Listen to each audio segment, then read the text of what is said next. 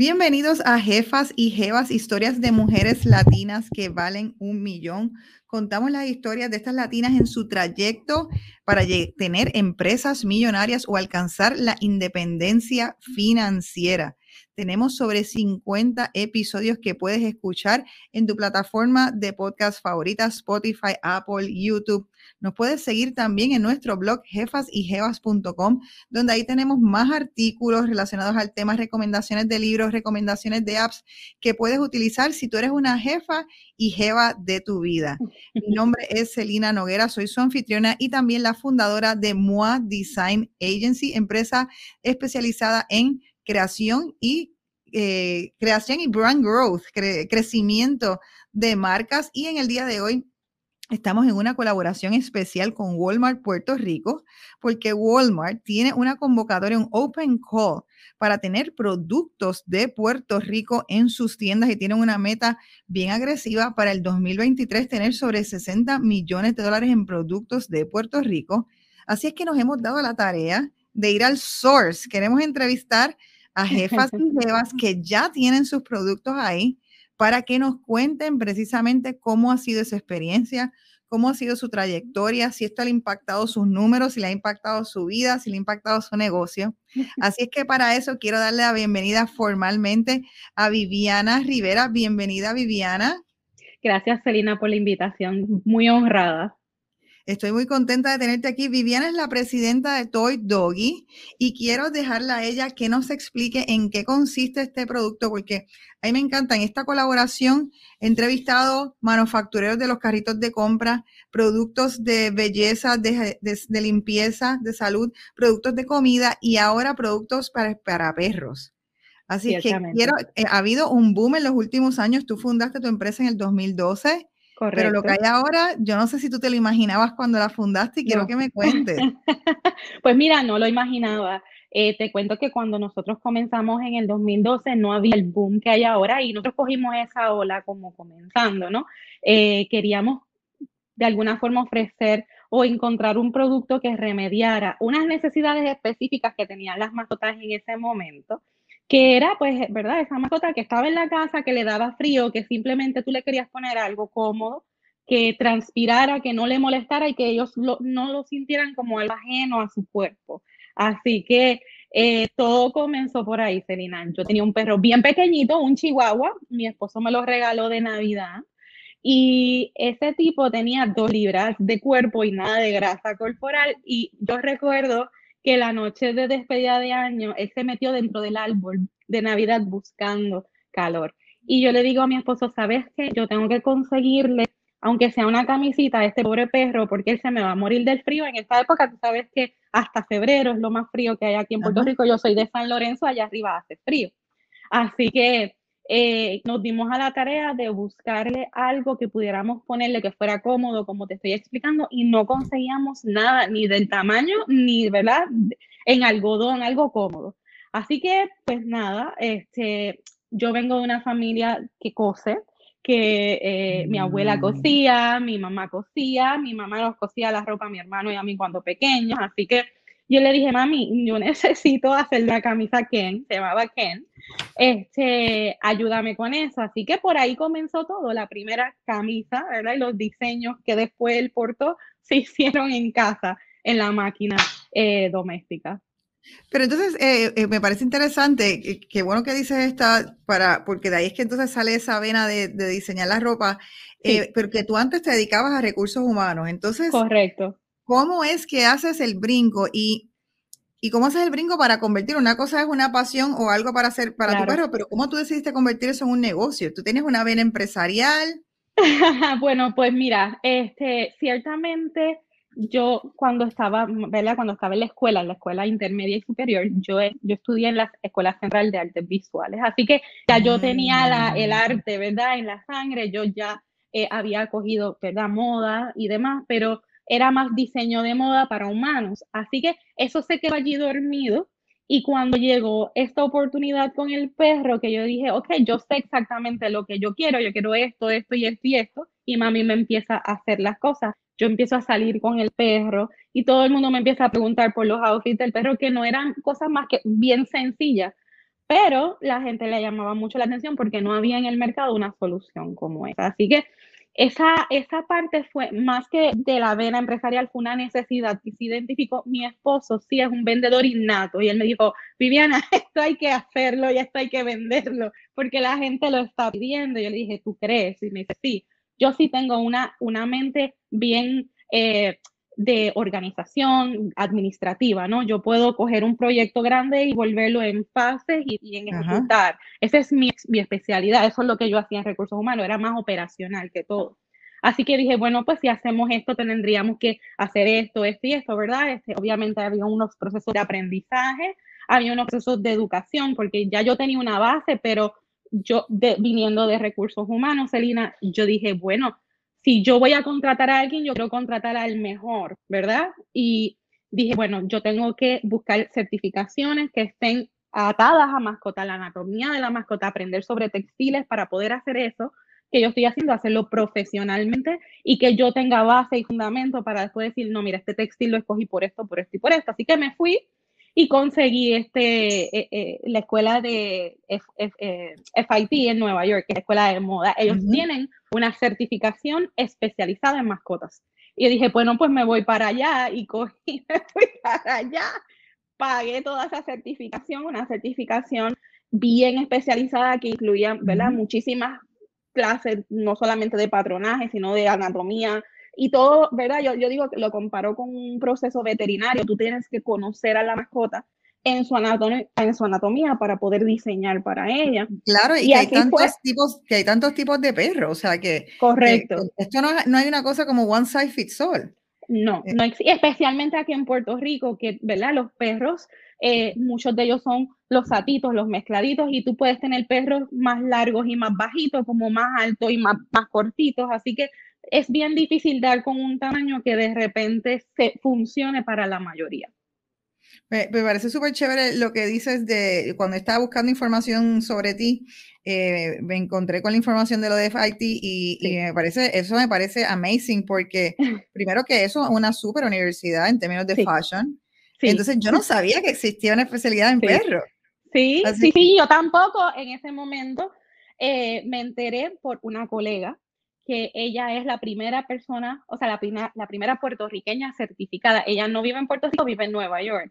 Entonces estábamos conectadas en, de alguna forma en Facebook entre amigos en común y cuando yo empiezo a preguntar, me la refieren a ella, me dice, mira, precisamente van a dar este curso, empieza en verano, eh, tienes que arrancar para acá y estar. Y yo dije, oh my God, o sea, ya eh, todo estaba corriendo, el negocio ya estaba montado, o sea, yo tenía que irme, dejar todo estructurado y planeado para poder salir por un espacio largo, ¿verdad? Porque fueron varios meses y seguir entonces estudiando de 9 a 9, era un, era un curso bien intenso, este, y seguir operando desde donde yo estaba con el apoyo de mi esposo que se quedó acá en Puerto Rico. Y así fue esto. Eh, yo creo que, que, no hay camino fácil eh, para hacer nada. Ah, siempre todo requiere un esfuerzo y requiere mucha consistencia, mucha dedicación y mucho compromiso sobre todo. Y entonces, primero empezaste a vender en los veterinarios. Empezamos en pet shops, en tiendas de mascotas locales. Eh, para esos tiempos, ¿verdad? Antes de que Walmart empezara a vender actual y cosas de mascota, porque antes de yo entrar allí, ellos tenían, ¿verdad? Pues lo básico, y comida, los collarcitos, pero no tenían ropa. Eh, lo poco que les llegaba eran cosas que le llegaban a Estados Unidos y que no necesariamente eran apropiadas, por lo que hablamos, pues eran eh, telas más, más gruesas, Estados Unidos, pues acá hace frío, bla, bla, bla. Y yo dije, bueno, este, esta es la, la, la, oportunidad de desarrollarle esa categoría eh, aquí en Puerto Rico. Así que todo lo que había en ese momento eran más eh, tiendas de mascotas, como boutiques, ¿verdad? De mascotas especializadas en vender todo este tipo de, de, pues, de ropa, accesorios, lazos, este, bueno, es que hay había una gama bien amplia, eh, las pañuelos o las bandanas, como yo les llamo, había un poco de todo. Y, y, era coger eso y llevarlo al retail, al big box store. Eso era lo que no había. Y entonces, ¿cómo fue que diste ese paso? Porque lo diste bien temprano en la carrera, o sea, me dices que en el 2014. Sí, eh, eh, esto fue pura, ¿verdad? Yo digo, ¿verdad? No hay, no hay, no hay casualidades, hay causalidades. Eso es, estábamos en el, en el momento eh, preciso eh, en el que ellos estaban buscando. Ellos tenían un concepto, ellos habían desarrollado Planeta Mascota y no habían conseguido suficientes productos locales como para poder surtir Planeta Mascotas. Así que de personas a personas, ¿verdad? Volvemos, el, el, el networking, llegaron hasta mí y hicieron la invitación. So me dijeron, tienes que llegar y tienes que montar un display. ¿Cuál fue la prueba de fuego que te pusieron? Pues tenía que montar un display en, la, en oficinas centrales con, el, con los productos. Y yo nunca había montado un display en mi vida. Y yo dije, bueno, pues nada, este, yo llevo los productos que yo tengo y eso es ponerlos y ponerlos bonitos. Cuando yo veo, ellos me ponen una, un modular de cuatro pies por seis pies de alto. Yo no tenía suficiente producto para llenar la cosa. Yo me quedé frisada y dije, ok, ya yo estoy aquí. Yo tengo que hacer esto y tiene que funcionar. So, yo dije, no te preocupes. En ese momento había una, eh, una compradora que era la que estaba asignada a la categoría que me dijo, no, Miana, tú pon los productos ahí como mejor tú entiendas que se van a ver displayed en la tienda que después si hay que rellenar o lo que sea, yo te dejo saber y nos encargamos de entonces decirte qué productos podemos, ¿verdad? Y cómo lo vamos a trabajar.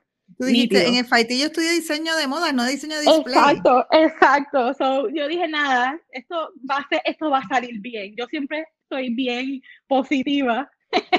y digo, esto va a salir bien. Todo. Le decía a Lacha, no te preocupes, vete, todo está bien. Cuando tú vengas, esto va a estar montado. me puse a montar y cuando ellas entraron y vieron, me dijeron, ok, no está mal, este, falta un poco de producto que lo sabíamos, pero solo podemos rellenar con esto y esto lo podemos poner así, así. Yo creo que se ve mejor y dije, pues estoy de acuerdo. Este, yo repetiría estas categorías. Obviamente, en ese momento, como yo vendía pet shops, yo no tenía tanta variedad de ropa, así que dije, yo puedo diseñar tres modelos para varones y tres modelos para hembras y así llenamos, ¿verdad? El espacio y tienes entonces una variedad, ¿verdad? Suficiente para poder display. Entonces lo que hacemos es que le ponemos collares y cosas que contrasten o complementen la pieza, pero en colores que sean tropicales, porque hasta ese momento todo lo que había, como viene, venía de Estados Unidos, pues eran colores más sobrios, más neutrales. Nosotros somos Puerto Rico, así aquí todo es vibrante, todo es rojos, naranjas, verdes. Y yo dije, no, no, no, o sea, aquí hay que poner estos colores. Y eso fue lo que hicimos. Y entonces yo le hice un plan como, ¿verdad? Yo digo visual de cómo yo eh, veía eh, ese modular en términos de los colores y, cómo, cómo se complementaban la, la, venta cruzada. Eh, operacionalmente, yo siempre trabajé con equipos de ventas que la venta cruzada era importante. Y dije, bueno, si yo puedo poner un collar con una correa y una camisa que combine, la persona no va a comprar solo la camisa o solo el collar, va a comprar las tres cosas. Claro. Así que empezamos a trabajar así y bueno, fue un boom lo demás historia, porque hoy día me siento bien orgullosa de decir que somos la marca líder de Puerto Rico, somos la marca de mascotas líder de Puerto Rico. ¿Cuánto están facturando ahora mismo y cuántas personas empleas? Eh, somos 10 personas y eh, puedo decir sin temor a equivocarme que este año ya vamos eh, a irnos por 1.5 millones. Qué chévere, me encanta. Y entonces, ¿qué retos tuviste? Porque, em, ¿verdad? yo creo que es un deseo de muchas personas llegar a, a una corporación como Walmart para poder eh, vender ahí, pero eso no va acompañado, eso va acompañado de retos. Oh, eh, entonces me estás diciendo, tenías tres líneas, pero cuando empiezan a, solicitar y a pedir y a ver que tu línea se está vendiendo y te piden más, eso te, me imagino que en un momento te representó retos. Pues mira, Celina, yo esto es como todo, todo el mundo quiere vender en Walmart, lo que nadie sabe es lo que envuelve eso, y es no solamente eh, la responsabilidad, ¿no? Sino que es que todo lo, ellos todo lo miden, así que te miden por la entrega, te miden por la disponibilidad del producto, ellos te miden pues por todo. Así que volvemos, viniendo de la parte de recursos humanos operacional, métrica, para mí, eso a mí me volvía eh, obsesionada. Para mí era bien importante cumplir y que esos números siempre mantuvieran en, un, ¿verdad? en una puntuación alta, porque era nuestra primera oportunidad y teníamos la responsabilidad de desarrollar esa categoría. Según Mark me dijo, esto es esto te toca a ti, o sea, estamos confiando en que tú vas a poder desarrollar esto. Así que no solamente era yo aprender a vender en Walmart, sino que aprender todos sus procesos que son complejísimos. Este, uno tiene que con ellos aprender, ¿verdad? Todo su sistema, desde la cómo baja el PO, cómo se factura el PO, cómo se entrega la tienda, qué documentos tú entregas cuando entregas, cuando tú llegas a la tienda, qué se hace, no se almacena, se monta, cuál es tu espacio. O sea, son muchos factores y, e información que la tiene mucha gente distinta, ¿no? Porque tú llegas a la tienda y la tienda tiene una información, el comprador tiene otra información y tú tienes que ir como que recogiendo los bytes and bits para poder entonces entender los procesos siempre, ¿verdad? la gente de allí, los empleados son súper, ah, ¿verdad? Este, helpful, ellos están siempre, si tú sabes hacer las preguntas correctas, pues obtienes la información correcta, pero muchas veces, ¿verdad? Pues uno no sabe, qué sé yo, que existe X proceso y uno va aprendiendo en el camino. Yo puedo decir que hoy día, y en ese momento cuando yo vendía, empecé a vender Walmart, no había como que una persona que pudiera decirle, mira, explícame como yo. Ahora cualquiera me puede preguntar y yo le digo, pues mira, es así, así, así, asado, pero en ese momento no habían personas que vendieran en Walmart locales que yo le pudiera decir, mira, explícame cómo se hace un PO o cómo baja o cómo accedo. Así que... ¿Y cuánto se, tardan en pagar o cuánto, son cosas, son muchas? ¿Cómo te pagan? O sea, está bien, este, yo estoy acostumbrada a ir a, ir a una tienda y que me, me, me, me paguen la mercancía en el momento. ¿Cómo tú te preparas? No solamente para hacer entregas gigantes, exacto, sino para esperar al proceso de pago. Que y, como te digo, ellos a nosotros, nosotros entregamos semanalmente porque semanalmente nos bajan POs, pero eso significa que tú tienes que prepararte con inventario para entregar semanal y a lo mejor te pagan en 60, 90 días. Así que es todo el proceso de prepararte sabiendo que, ok, pues tengo que tener mercancía suficiente para esto y voy a, a tengo que tener, ¿verdad? Un cash flow para esto. Esas son las cosas que cuando yo me metí no estaba muy clara y aprendí en el camino. Ahora alguien me pregunta y le digo, ok, vas a tener esto, haz esto, haz esto, haz esto, y prepárate para que no estés con el estrés este de que de repente te baja un pio, de repente, qué sé yo, te están pidiendo tal o cual más cosa y tú te quedas como que, ¿qué es eso? Voy a adelantar la pregunta porque una de las preguntas finales, pero yo creo que este es el momento, es precisamente que tú le, que según tu experiencia tú le aconsejas a alguien que quiera eh, vender en, una mega empresa como, como Walmart. Mira, eh, más que todo es que sistematice todos sus procesos antes de entrar. Facturación, eh, que tenga implementado un sistema de, de contabilidad, que pueda electrónicamente eh, llevar toda la información porque todo es electrónico. Todo, todo con Walmart, a ti te baja el PO electrónicamente, tú facturas electrónicamente, o sea que tú te conectas y tú sabes lo que tienes y demás por allí. tienes que darle un número de factura, tienes que, ¿verdad? Hay unos procesos eh, contables que tienes que seguir y yo creo que aquí en Puerto Rico lo más difícil es eso, ¿verdad? Porque nosotros empezamos a hacer negocios y nos preocupamos un poco por esa parte operacional del proceso de contabilidad. Para mí, desde el principio, eso era bien importante. Yo quería estar clara de cuánto yo estaba facturando, de, de dónde y, ¿verdad? Porque habían unas compras, habían unas ventas, entonces ya yo tenía eso cuando empecé. Y yo te puedo decir, Selena, que gracias a Dios que yo lo tenía así todo claro, porque si no, hubiera sido un revolú. Así que prepárate administrativamente para que tú puedas saber todo. ¿Por qué? Porque si tú sabes medir, ¿verdad? Si tú sabes cuánto inventario tú estás entrando versus cuánto está saliendo, eh, puedes predecir cuánto ellos te van a pedir, cuánto tú vas a necesitar tener eso. Pero si tú no llevas esos números, si tú no llevas esa información, esas métricas,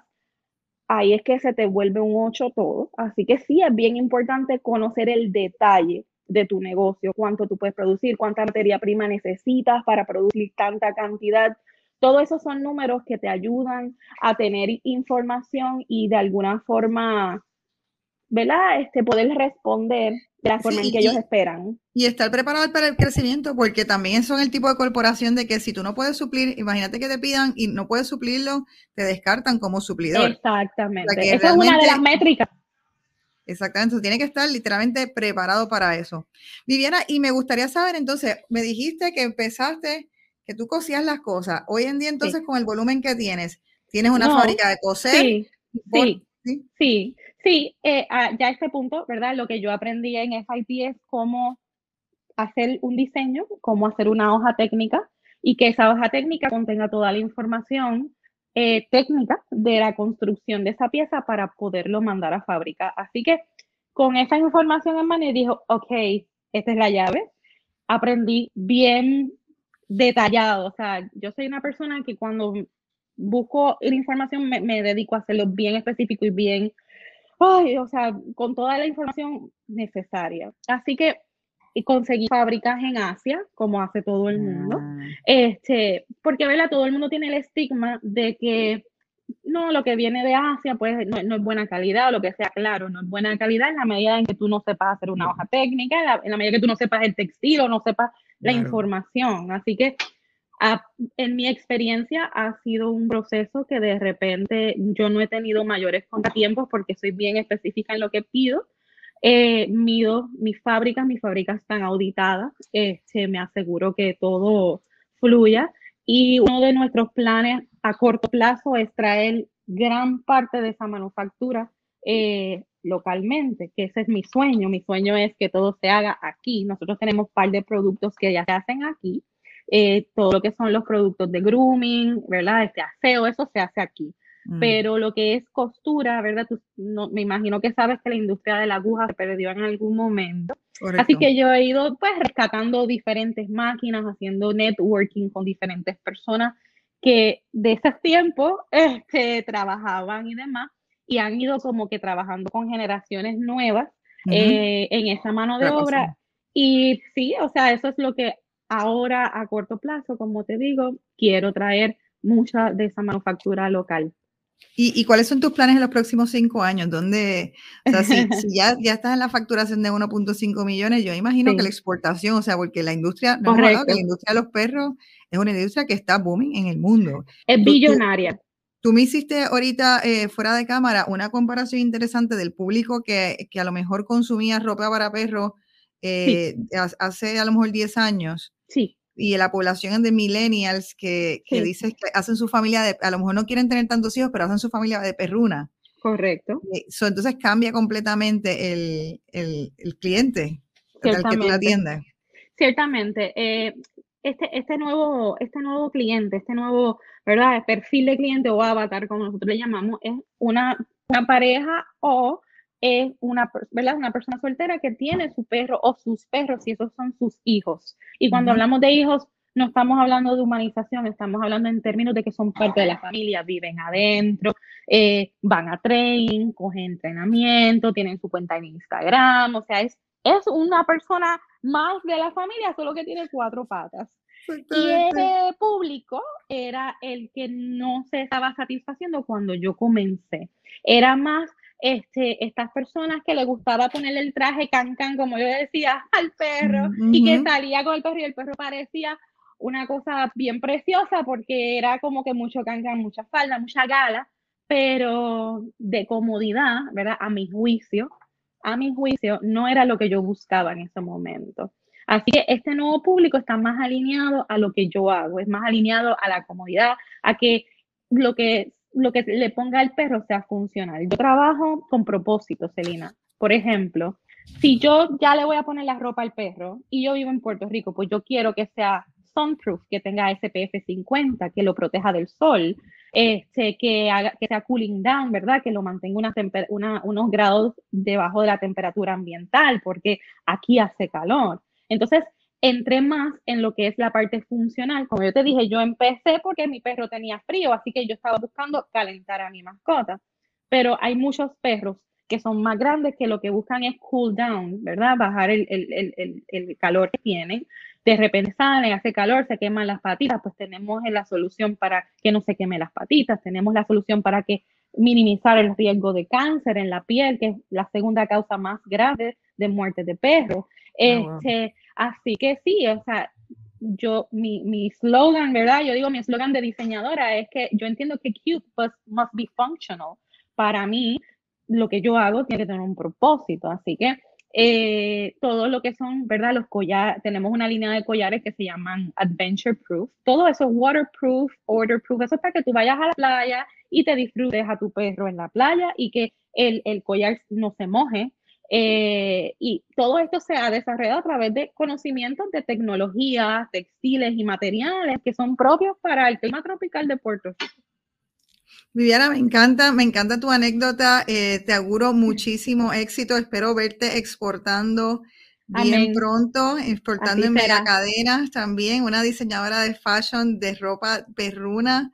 Eh, te deseo mucho éxito. Gracias por acceder a esta invitación y por compartirnos tu historia. Gracias por la invitación y siempre para servirles. Pues muchísimas gracias por haber sintonizado otro episodio más de Jefa y Jevas. Saben que tenemos sobre 50 episodios de historias de mujeres exitosas en sus negocios o mujeres exitosas en sus finanzas personales. Para nosotros hablar del tema de finanzas es materia de equidad de género, un tema que es muy vigente y todavía sigue vigente en estos días. Eh, tenemos como mujeres que tener y buscar nuestra independencia financiera ya sea a través de negocios, a través de nuestro dinero propio. Así que tienen sobre 50 episodios con mujeres sumamente interesantes, inteligentes, fajonas y luchadoras que pueden escuchar para inspirarse y para aprender.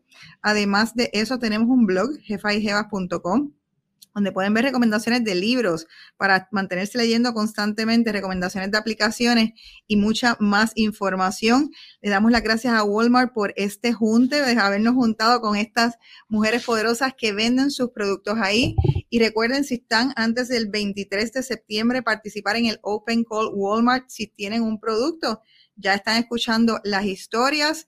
Y yo sé también que Viviana, si ustedes le escriben, Viviana, déjanos saber cuáles son las redes, porque te pueden escribir si tienen también alguna duda o escribirnos a nosotros. Compártenos tu información también de cómo seguirte. Claro que sí, me pueden conseguir a través de Facebook o Instagram eh, con eh, la arroba toydogipr. Eh, o me pueden escribir a través de correo electrónico y con mucho gusto. a través de ustedes pueden entonces conectar con esa información y, y pues toda pregunta que yo pueda ayudarles estoy más que dispuesta a hacerlo. Al final del día se trata de eso, se trata de apoyarnos y entre nosotras mismas ayudarnos a crecer.